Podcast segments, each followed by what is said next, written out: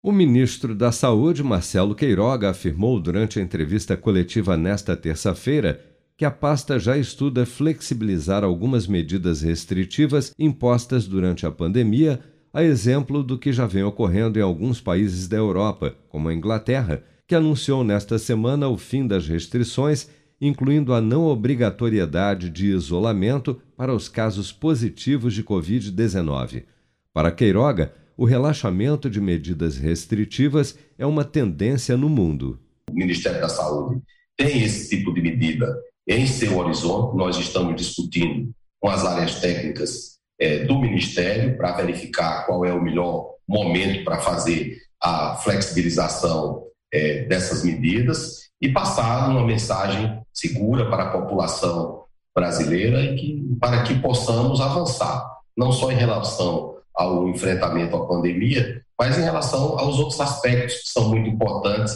que é justamente o restabelecimento das condições de vida normal da população, da abertura maior da nossa economia. Segundo os totais de diagnósticos confirmados e óbitos por Covid-19 reportados pelos governos estaduais ao Ministério da Saúde, o Brasil registrou nesta quarta-feira 999 mortes e 133.563 novos casos no período de 24 horas, elevando para 646.419 o total de óbitos relacionados à Covid-19 desde a primeira morte confirmada em março de 2020.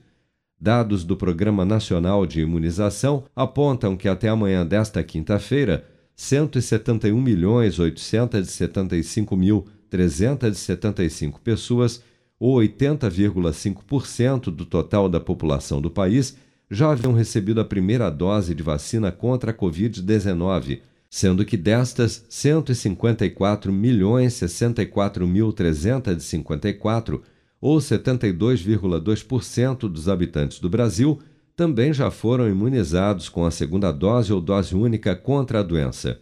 62.367.146 pessoas, ou 29,2% da população, já receberam a terceira dose ou dose de reforço.